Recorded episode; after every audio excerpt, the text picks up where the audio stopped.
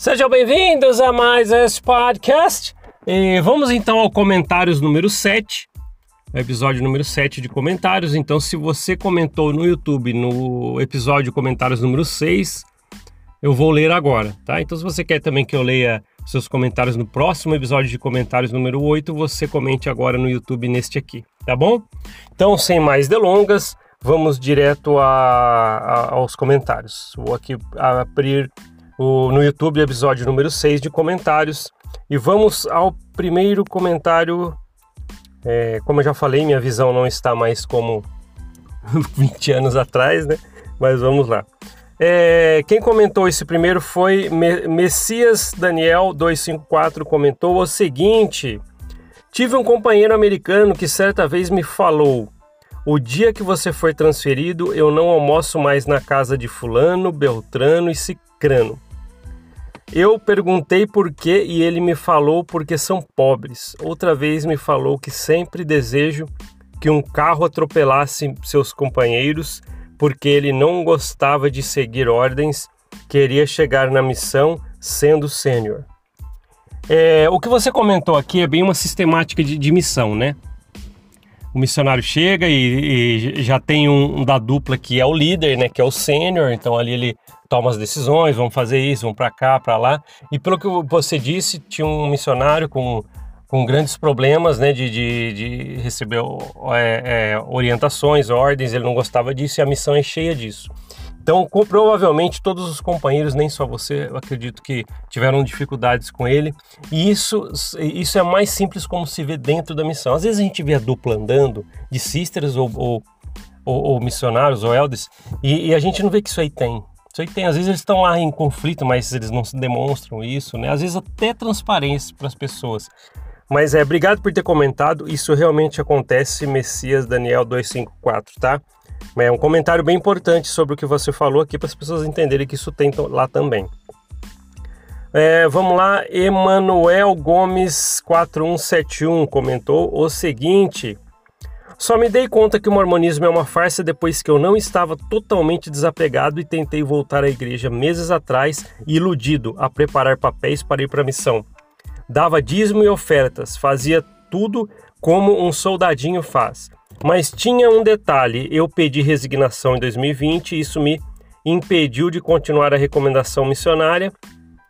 Mas, pasmem, o dinheiro que dei à igreja foi aceito normalmente como se eu fosse um membro atual, e como tudo na igreja, membros adoram dar desculpas, me falaram que a igreja aceita doações de quem também não é membro, ou seja, você não é importante para nós, mas seu dinheiro sim.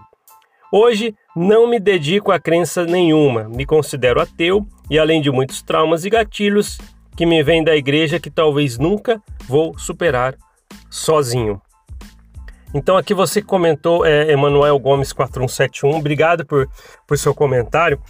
É, eu já vi isso, não foi, não é a primeira vez que eu ouço falar sobre isso. Eu vi de pessoas que doaram e pessoas que, que estavam de saída da igreja e, e, ou pessoas que teve uma vez deixa eu só falar uma experiência que eu vi sobre isso.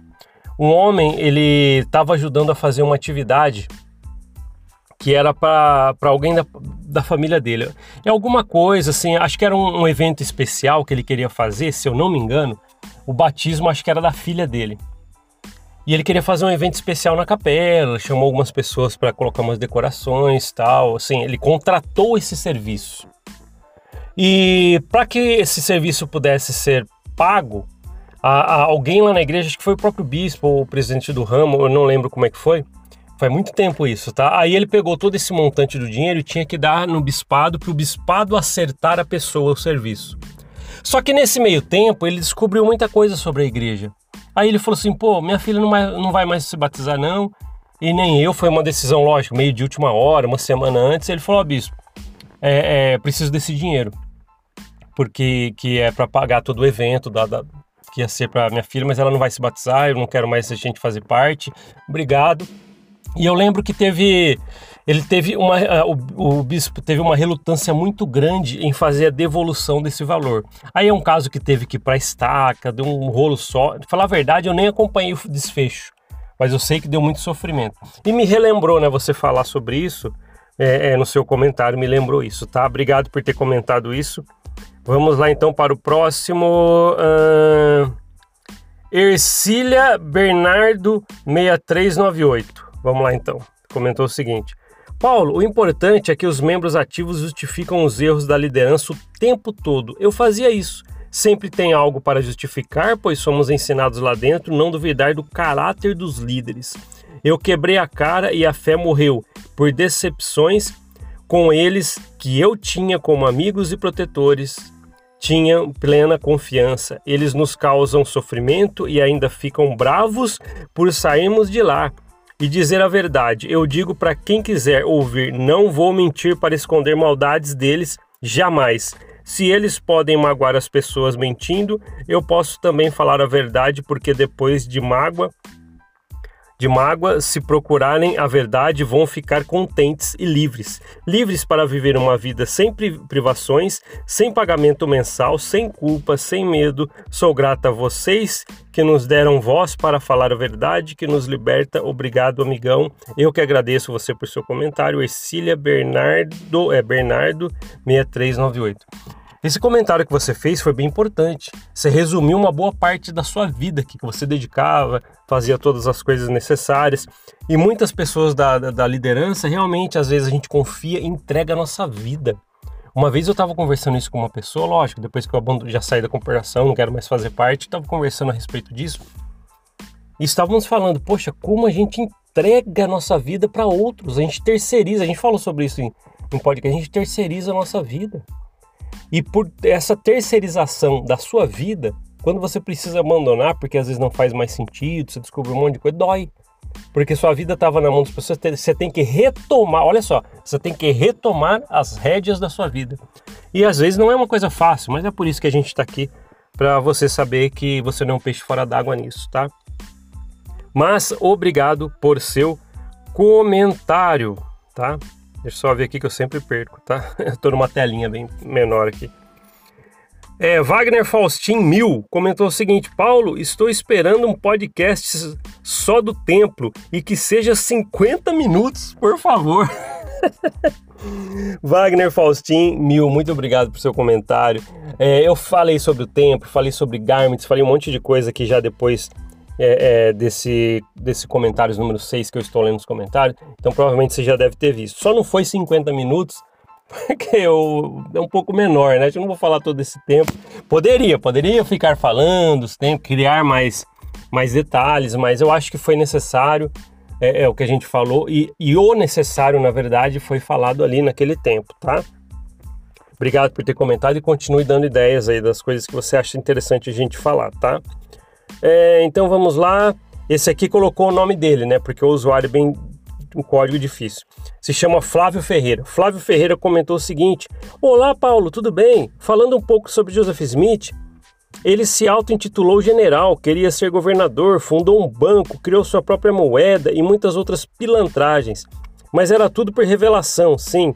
Atualmente eles fazem o mesmo, estão mudando muita coisa na corporação conforme as conveni conveniências e ordens do Deus mutável deles, dizendo que é por revelação. Que piada! Podemos citar um caso lá atrás de Mark Hoffman, onde o profeta vidente e revelador não foi capaz de saber que se tratava de falsificações feitas por um cara mais esperto que eles. Ô Flávio, esse comentário que você falou é muito, muito real, né? Porque a igreja ela está tentando se adaptar cada vez mais e a gente percebe isso. Você usou uma, uma coisa interessante, você falou o, Deus mutável deles, porque muda mesmo. Né? E, e as revelações também. É, quem lembra várias revelações que nunca aconteceram? Ah, Cristo vai voltar até o ano de 1900. Tinha essa revelação lá atrás, mas nunca aconteceu, né? É um exemplo só. E Joseph Smith é tudo que você falou aí mesmo, né? Ele tentou fazer todas essas coisas e, e ele teve o fim, né? As pessoas falam, pô, ele foi lá assassinado na cadeia de Carthage e tal, porque eles queriam eliminar o santo profeta. Diz, não é nada disso. É por causa de tudo isso que você falou que ele foi criando inimigos, a poligamia, mandou queimar o jornal, o atentado ao governador, que muita gente está pedindo para eu falar sobre esse episódio. Eu vou fazer um episódio sobre isso. Tá vendo como é que, que, que, que funciona? É complicado, né? Mas é, a gente vai falar bastante detalhes sobre isso. E é por isso que ele foi eliminado daquela forma. ele foi criando inimigos e acontece isso até hoje. Se você cria tantos inimigos a ponto como ele, tá? Então, obrigado por seu comentário, o, o Flávio Ferreira, tá? E, e, vamos continuar aqui no próximo. E continuando, estava vendo que tem mais um comentário do Flávio Ferreira que eu li anteriormente agora. E o seu comentário foi menorzinho, né? Você fez um embaixo do outro que diz assim: é, a verdade é que religião só aprisiona o homem que nasceu para ser livre. Isso faz muito sentido também para muita gente que sente assim, se sente assim. Às vezes você procura algo para preencher a sua vida, que seria o caso a religião, alguém que vai lá falar sobre ela para você e te preenche. Pô, agora parece que eu estou mais feliz. E, e o preenchimento com essas coisas que te apresentam, ela se torna assim, às vezes, um, um, cabresto e ela começa a querer te guiar e te colocar as rédeas da sua vida, e como faz a corporação Mormon, e acontece como você falou, né? E às vezes pode, uns utilizam a palavra aprisionar, outros utilizam controle ou qualquer outra forma que você for é, utilizar, tá? Vamos lá então. A Josimar Sikorski comentou o seguinte: Comentários de qualidade de visões diferentes ou semelhantes sobre a Igreja Mormon. Muito obrigado, Paulo, por nos ceder um espaço para deixar deixarmos os nossos relatos e experiências. Tudo o que compartilhamos aqui no canal, a nossa corrente do bem, se fortalece cada vez mais. A vida após a nossa saída da Igreja Mormon? Sim, um abraço, meu nobre. Eu que agradeço. Josimar Sikorski, sabe por quê? Isso que você falou é muito importante, né? Muita coisa nos une nesse trabalho. Às vezes, pelo simples fato de termos passado, todos, né, a maioria que, que, né? Tem gente que nos ouve que nunca foi da, da Igreja Mormon, mas muitos aqui passaram pela mesma corporação.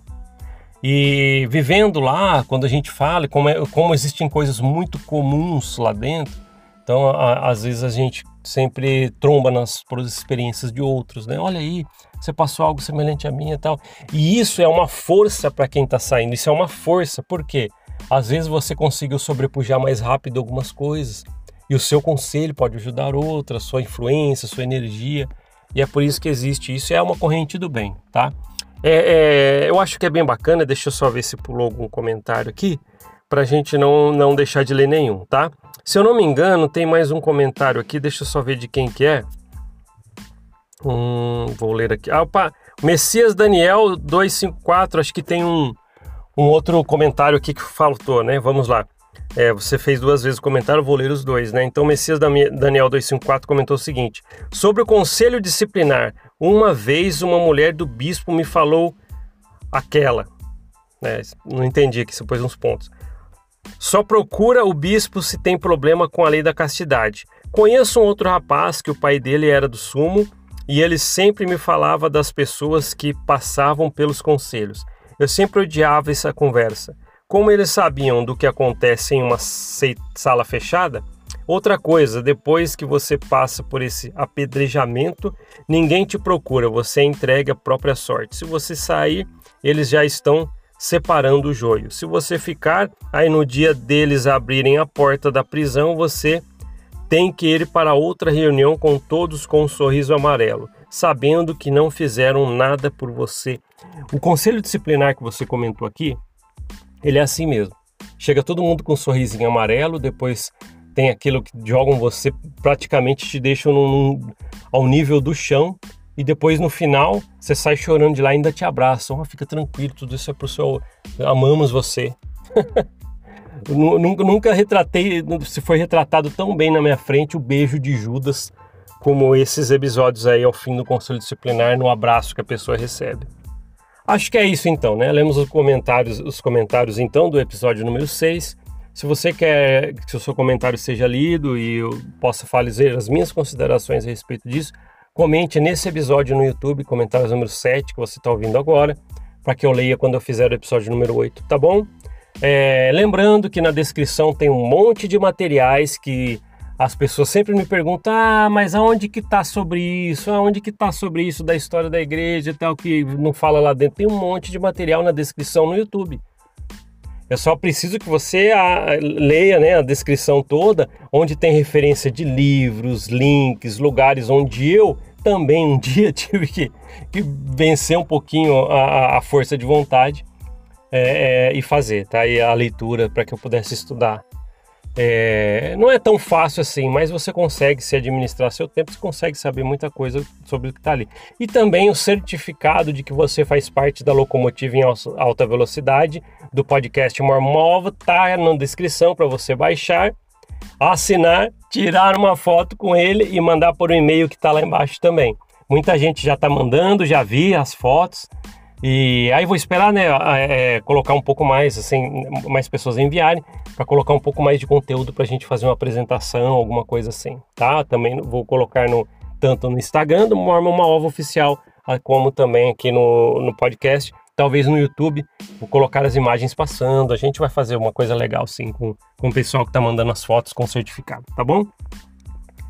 Obrigado por ouvir esse podcast, a gente se vê na próxima, até mais, tchau, tchau.